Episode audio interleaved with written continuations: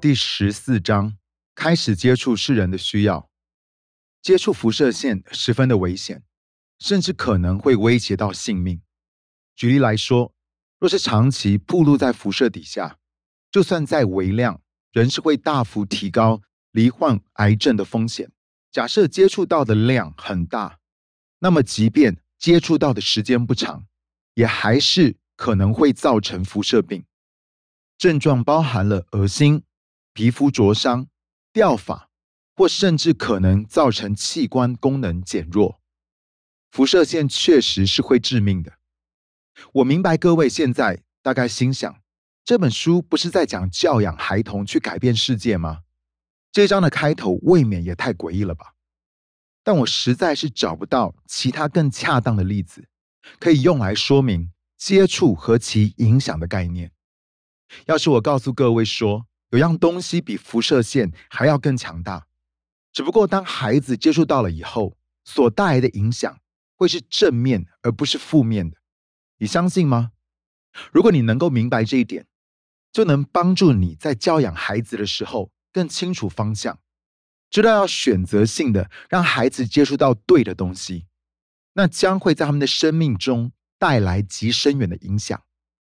为了能够明白这个比喻，你必须先调整自己的想法，不是想着万一接触到了会有多么不好的影响，而是同样这么强效的元素，但只要用对的方法接触到了以后，就能够带给人正面的影响。也就是说，我所提到的这类接触，甚至是比辐射线都还要更为强大。不过，接触到这样东西，只会让人变得更好。神的国就是这个一接触到就能够带来大好影响的元素，就好像笑一样，只要一接触到，就必会受到它的影响而发起来。一旦接触到了货真价实的神国，就会带来永恒的改变。我们必须要学着教导和训练孩子，让他们接触到这些对的东西。有同理心才正常。我们何等有幸能够居住在像美国这么棒的一个国家里。当然，不是所有的美国人都既有钱又出名。不过，我们确实因为住在美国而可以享受到一些东西。如果有机会去到世界各地，你很快就会发现，原来那些东西不是每一个人都可以享受得到。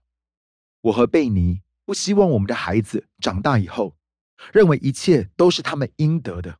或是觉得所有的人都欠他们，于是我们很早就决定要让孩子及早接触到世人的需要。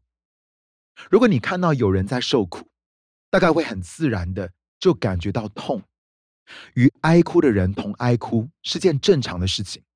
当孩子看到另一个生活很困苦的小孩，他也会很理所当然的想要把自己的玩具通通的送给对方。这样的事基本上不用教，孩子只要有在呼吸，应该都会这么做才对。我们有必要以身作则，让孩子从在家里就看见应该如何去同理他人。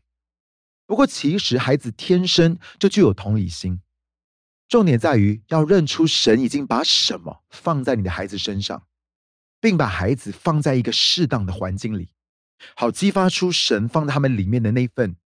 并越来越懂得怎么样发挥，请务必常常让你的孩子可以接触到一些事物，是可以确保他们的同理心永远不会冷淡或是变得无感。贫穷与痛苦，就如同先前曾经提到过，我们有好几年的时间都住在通往加州威佛维尔的主要公路旁，因为地理位置的关系，许多路过的人常会来我们家敲门。请我们给他们一些食物、油钱，或甚至有时候还会借宿一晚。通常遇到这类的情形，我们都会尽全力的予以协助。对我们家的孩子来说，早上起床发现有个陌生人睡在客厅地板上，是件稀松平常的事。通常在这名陌生人要离开前，我们也会邀请他一起吃早餐。我们的孩子从来没有对于这样的事感到恐惧过。因为万一真的有需要，我也一定会保护他们到底。